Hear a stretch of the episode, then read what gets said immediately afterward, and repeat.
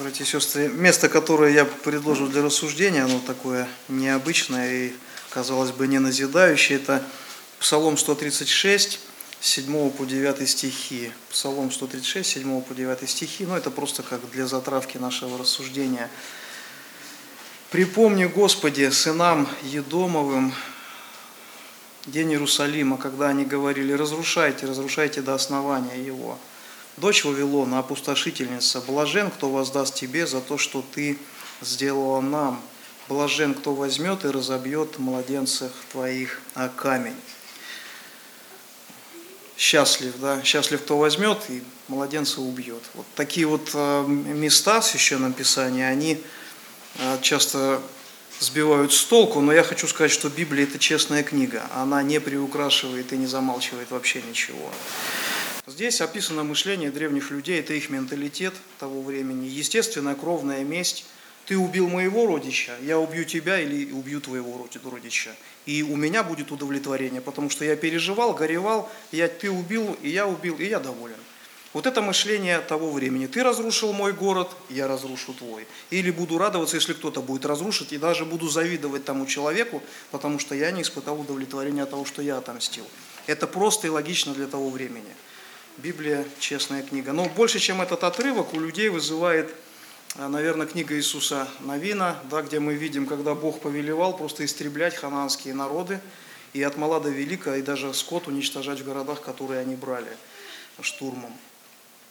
Вопросы, вопросы даже у верующих людей. И чтобы на них ответить, я зайду очень-очень издалека и начну с того, чтобы напомнить нам, что такое аксиома. Для тех, кто забыл, я и сам школьную программу, да, значит, я, естественно, погуглил. Э, аксиома – это положение, которое принимается без доказательств. Аксиома – это положение, принимаемое без доказательств. И она чаще всего у нас ассоциируется с геометрией, поэтому я вот тоже таких три более-менее понятных аксиомы записал. Через любые две точки можно провести прямую и только э, одну. Через две точки может быть проведена только одна прямая. Вторая аксиома. Через точку, не лежащую на данной прямой, можно провести не более одной прямой параллельной данной. Тоже понятно, если кто пространственное мышление. Ну и вот такая самая простая, детская вообще. Из трех точек на прямой одна и только одна лежит между двумя другими. По-другому быть не может, да? Вот, ну, это, эти вещи, их невозможно доказать вообще они просто принимаются как данность. Ну так есть просто и все. И, ну их нельзя не опровергнуть. Да? Вот попробуй две, значит, три точки, и, а, ну только одна будет, ну хоть ты как. Да? Или э, если есть э, э, прямая, значит, рядом лежит точка, и в одной плоскости ты больше одной прямой не проведешь, чтобы она была параллельной. Но хоть ты в лепешку разбейся. Сто раз попробуешь что-то по-другому сделать, потеряю, и сто раз потерпишь неудачу. Вот, то есть получается, что аксиома – это объективная реальность, ее просто надо принять как данность. И она не требует доказательств, и в то же время ты не можешь ее, ты не сможешь ее доказать, но не сможешь ее опровергнуть. А, и а, в жизни, да, вот представьте себе, что если кто-то будет эту аксиому опровергать, то он потратит, естественно, как я сказал, уже очень много времени. Я как-то зашел однажды в своей жизни в цех, я не помню, что это был за случай, но это были ребята, которые делали вот вытяжки, вентиляцию, конструкции для вентиляции. Там же очень сложные фигуры, там углы там разные и так далее. Я подхожу в них на самом видном месте, все теоремы, ну, все, все формулы геометрические и тригонометрические. Подошел, посмотрел, ага, вот так вот раз. И, и все, потому что они принимают, это, это их работа, они не, не тратят время на какие-то доказательства. А представьте, если бы, да, допустим, они бы устраивали диспуты, а вот точно ли вот это вот а в квадрате плюс b в квадрате равно c в квадрате, а давайте-ка, ну это же потеря времени просто, да. Значит, или другое, другой бы кто-то сказал, а я не верю, это неправильные формулы, я по-своему сделаю. Пришел устанавливать, и там зазоры, и все. Материал потратил, деньги потратил впустую. Значит, заказчик ему выставил штраф за то, что вовремя не сделал. Там еще, если какие-то другие объекты. Все. Вот так вот опасно аксиомы эти опровергать. С ними нельзя, в общем-то, связываться. Ну или вообще на физический мир, в котором мы живем, он просто пронизан аксиомами. Ну ты просто, ну, ну это я просто сейчас рожу. Камень, который ты бросишь вверх, он всегда упадет вниз. Аксиом, аксиом. Оно, оно просто вот. И таких законов тысячи просто. И нам не приходит в ум их опровергать, а мы уже как бы интуитивно уже настроены, что наше тело имеет какие-то ограничения, этот мир имеет какие-то законы. Они такие есть. Да, просто их потом описали значит, физики, ботаники, там, химики и так далее. Мы живем и не пытаемся их опровергать. И на самом деле э, человек, если, ну это просто безумец, да, который будет тратить время на опровержение, на попытки доказать что-то и так далее, тратить часть своей жизни на это. Вот э, один из величайших исследователей физического мира, Михаил Васильевич Ломоносов, он сказал так, что у человека есть две великие книги. Одна – это природа, а другая – это Священное Писание. И так же, как Евангелие невозможно измерить циркулем, так и химии невозможно научиться по псалтирю. А, вот, итак, у нас две книги с вами, да, физический мир и священное писание, духовный мир. Есть ли там какие-то аксиомы? Да, конечно, они есть. И если мы открываем Священное Писание с вами, первую страницу, да, печатное издание, ну или не важно, да, открывайте первую книгу Библию, и сразу же вам одна аксиома вперед, да, что «вначале сотворил Бог небо и землю». Ну, для сомневающихся или атеистов скажут, а какая же это аксиома? Ну, я хочу напомнить, что аксиома, она принимается без доказательств. Это э, невозможно доказать, и э, ну, хочется просто сказать, всякий совершенный механизм, а тем более сейчас компьютерные программы, которые пишутся, они имеют своих авторов, тем более такой э, сложный физический мир, он обязательно должен иметь своего Творца. И, э, как я уже говорил, что аксиома, она, в принципе, сама себя доказывает, да, ну, хочется сказать, что если здесь духовные аксиомы начать опровергать, то это тоже опасная вещь очень, потому что когда ты ну хорошо, ты начал опровергать физические законы, пытаться. Значит, у тебя есть для этого жизнь, ты напортачил чего-то, набил себе шишек, разорился, сломал ногу или руку, приобрел ум и справился. Да, вот это точно, все, все что значит, есть на земле, оно правильно. Дело в том, что в вечности ты уже ничего не исправишь. Опасно духовные аксиомы пытаться опровергать. Потому что в вечности нет времени, в вечности есть только состояние. Точнее, там два состояния. Одно состояние – это в присутствии Бога, это свет, это неописуемая радость, это то, что мы себе не можем представить, это отсутствие страха полное. И наоборот, вечная тьма, пронизывающий холод, просто какой-то дикий непередаваемый ужас, когда ты отрезан от источника жизни вечного, от Бога. Но аксиома о, о, о сотворении мира Богом, она настолько верна, что Бог на суде будет даже ее применять как обвинение по отношению к человеку. И в Библии написано так, это Римлянам 1 глава, 18-20 стихи. Римлянам 1, 18, 20. «Ибо открывается гнев Божий с неба на всякое нечестие и неправду человеков или людей, подавляющих истину неправдою. Ибо что можно знать о Боге явно для них, потому что Бог явил им, ибо невидимое Его, вечная сила и божество от создания мира через рассматривание творения видимо, так что они, то есть люди, отвергающие Бога, безответны. То есть человек приходит на суд, Бог говорит, ты видел этот мир? Ты видел, что как по часам солнце вставало, как заведенный механизм? Ты видел, как были дожди, как давление, как питаются рыбы, птицы и так далее? Почему ты, почему ты разумный человек, ты не применил к этому своих усилий, и ты бы понял тогда, что за этим всем стою я? Поэтому эта аксиома верна 100%, потому что Бог говорит, это будет обвинять тебя. Ты не оправдаешься, ты разумный человек, ты должен был понять. Мир был дан тебе в том числе для размышления обо мне. Следующей важной аксиомой является короткое предложение из трех слов. А, это 1 Иоанна 4.8, 1 Иоанна 4.8 известное. Да, там, там есть три, три буквально слова. Бог есть любовь. Вот видите, как, когда даже лукавый противится, да, интересно, вот э, когда истина Божья провозглашается. Так, Бог есть любовь, это Его сущность. Вот это аксиома. Верующий принимает эту аксиому просто с радостью. Бог верен, Он заботится в каждом дне, как была первая проповедь сегодня, да, замечательная. Вот. И солнце встает над злыми и добрыми, говорит э, Христос э, в Нагорной проповеди. А, но эта аксиома, вот таким образом эта аксиома тоже себя доказывает, что она проявляется, Бог есть любовь, Бог любит. Но еще есть а, более глубокое подтверждение этой аксиоме, это Римлянам 5.8, Римлянам 5.8, послание апостола Павла Римлянам, 5 глава 8 стих. «Но Бог свою любовь к нас доказывает тем, что Христос умер за нас, когда мы были еще грешниками». Тоже подтверждение этой аксиомы, которая принимается просто как факт – кто-то скажет, а был ли вообще Христос? Что это за аксиома, что вы мне сказки рассказываете? Да, советские ученые пребывали в таком печальном состоянии, когда они пытались опровергать, тогда как их коллеги-историки на Западе, они просто понимали, ну это не компетенция полная. Есть несколько источников, их мало, но они есть. Когда даже в римских летописях написано, что был осужден Христос, там, в которого верили, в, это, в правлении Пилата. Это четкие были исторические данные. Ну хорошо, другой человек скажет, ну я согласен, что Христос это историческая фигура, он реально приходил, вот, ну и что мне с того? Но а, здесь мы переходим к другой аксиоме, которая вот в этом месте находится, что оказывается мы еще грешники с вами, что Христос умер за нас, когда мы были грешниками. Это тоже очень важная аксиома, которая гласит о том, что человек грешен от своего рождения и даже раньше, еще только от зачатия. Вследствие этого человек не любит Бога, он не ищет общения с ним, он противится ему, иногда даже хулит его и пытается обвинить его в чем-то. Аксиома, которая не требует доказательств, она проявляется. Даже дети в идеальных семьях, допустим, 3-4 годика, ребенок может начать обманывать родителей, ребенок начинает проявлять агрессию к другим детям. Его учил кто-то из этих родителей? Никто не учил. Вот оно, понимаете, он просто вот эта предрасположенность, он, это как мы как, как, как с программой какой-то рождаемся на, на то, чтобы творить зло. А, я еще два места прочитаю, по, по, касаясь этой аксиомы. Это Бытие, 6 глава, 5 стих. Бытие, 6 глава, 5 стих.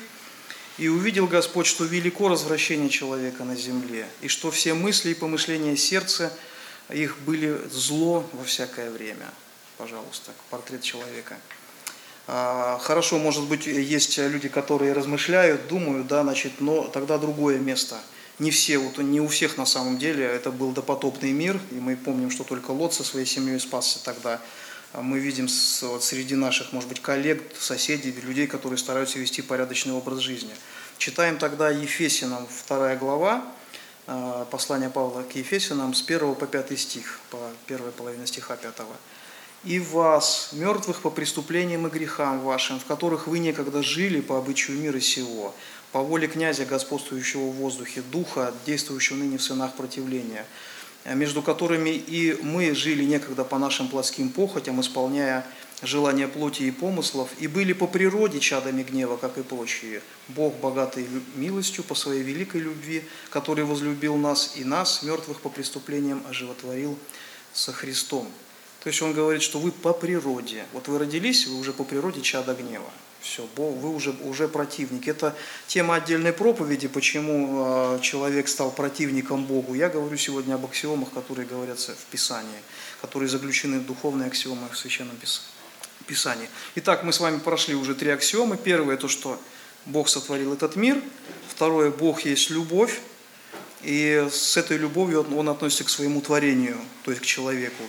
Третья аксиома – это человек со своего рождения грешен и является противником Богом по причине того, что когда-то первые люди, предки его, они просто отреклись от Бога, они восстали на Бога. И какой-то духовный закон работает, который рождает из каждого человека грешника, автоматически идущий в ад, если он не свернет с этой дороги в течение дня. Но при этом Бог проявляет свою любовь. Посылает в этот мир своего Сына, чтобы тот свою жертву искупил нашу вину перед Богом. Перед Богом. Вот э, кто-то скажет, стоп, стоп, ты начинал совсем с другого. Ты говорил, что блажен, кто разобьет младенцев о камни. Я хочу сказать, что мы двигаемся дальше и провозглашаем следующую аксиому. Бог есть огонь поедающий. Это сказано дважды во Второзаконии, это пятая книга Моисеева, и сказано в послании евреям. Бог есть огонь поедающий. Бог любит человека, несмотря на то, что тот является грешником – но и ненавидит всякий грех вообще. Это вот как противостояние воды и огня. Вы тысячу раз возьмете зажженный факел, тысячу раз погрузите воду, и тысячу раз она его погаснет. Она не смирится с тем, что в нее внедряется огонь. Точно так, та же самый Бог, он не, не может терпеть. Это противно его существу. Удивляют люди, которые а, начинают задавать вопросы типа, а где ваш Бог? почему он не придет прямо сейчас и не накажет, допустим, террористов там или казнокрадов. И у меня хочется тоже вопрос задать. А для кого ты требуешь суда? Ответ – для человека. Второй вопрос – а ты кто сам? Ответ – человек. То есть представьте себе, человек подходит к ангару, на котором написано «смертоносный вирус для человека», и он думает, что он сейчас его откроет и поразит всех тех, кто, кто по его мнению, неправеден, да? Безумие. Это только надо какой-то скафандр иметь там с изолирующим, да? То же самое, как отношение. Если Бог придет прямо сейчас, то в скафандре не пострадают только те, кто верит и доверяет Ему. Бог моментально назначит суд, в том числе и для тебя, который требует его ну, чаще всего ученики Христа это понимают, они не требуют суда для этого мира, они понимают, что Бог долготерпит. Потому что человек грешен, а Бог есть огонь поедающий. еще одна важная аксиома, что человек не может спорить, спорить с Богом. Это слишком разный уровень. Даже если бы Адам и Ева, они бы не отреклись от Бога, оставили, оставались бы праведными, все равно они бы могли, не могли спорить с Богом. Римлянам 9 глава, 20 стих, а вторую половину стиха прочитаем, а потом а, первую. «И изделие скажет ли сделавшему его, зачем ты меня сделал? Да? Как может горшок спорить с горшечником?» И поэтому начало стиха говорит, а кто ты человек, что споришь с Богом? И до людей вот это, ну просто это не доходит, я поражаюсь.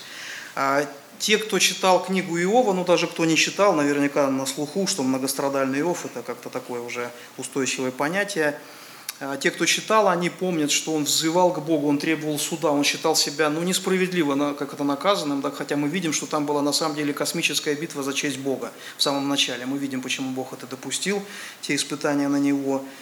И когда он добился этого суда, Бог пришел, и Бог начал говорить с ним. Бог начал ему задавать вопросы типа вот так, так, такие, да, а где ты был, когда я творил землю? Ты можешь мне сказать, да? Или знаешь ли ты законы, по которым управляется этот мир? Там есть фраза, мне понравилась. Давал ли ты когда-нибудь приказ утру? Да? Утру, не знаю, где ударение, ударение правильно поставить. Да? То есть, говорил ли солнцу, встань, наводнению закончись, да? дождю прекратись. И как ты вообще можешь... Вот вы знаете, если вы когда-нибудь будете посланы на, на переговоры да, своим руководителем, какому-то высокопоставленному лицу, и он почувствует, что вы не ровня с ним, особенно если руководитель не дал вам должных компетенций для общения, они просто прекратят с вами разговаривать. Они просто моментально потеряют интерес, вы ничего не решаете, вы никто, вы с другого уровня. И вот даже имея такие примеры, человек не понимает, что он, он не может вопросы Богу задавать. Опасно спорить с Богом, да, и враждовать. Страшно впасть в руки Бога живого, пишет автор послания евреям.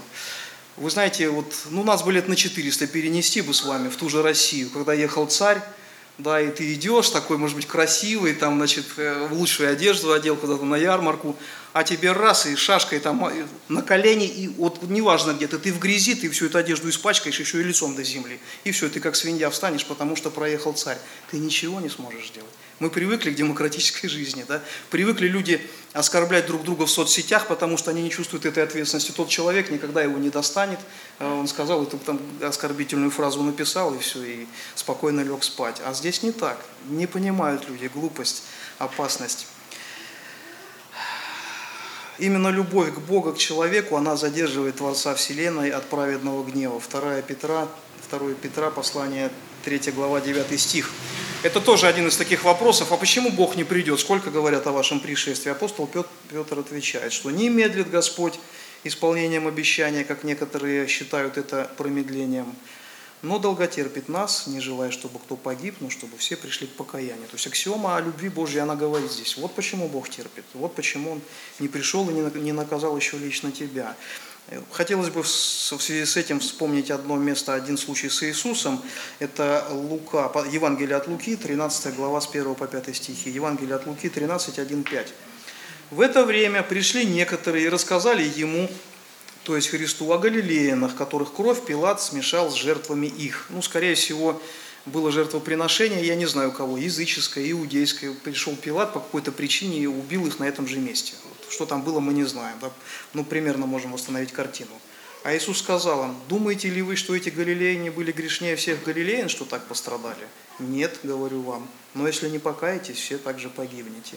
Или думаете, что те 18 человек, на которых упала башня Силаамская, это в Иерусалиме, и побила их виновнее были всех живущих в Иерусалиме? Нет, говорю вам, но если не покаетесь, все также погибнете.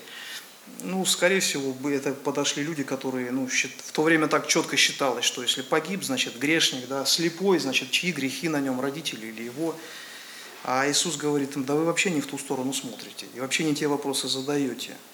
Не надо этого спрашивать. Вы э, думаете о своей греховности, а не о чужой.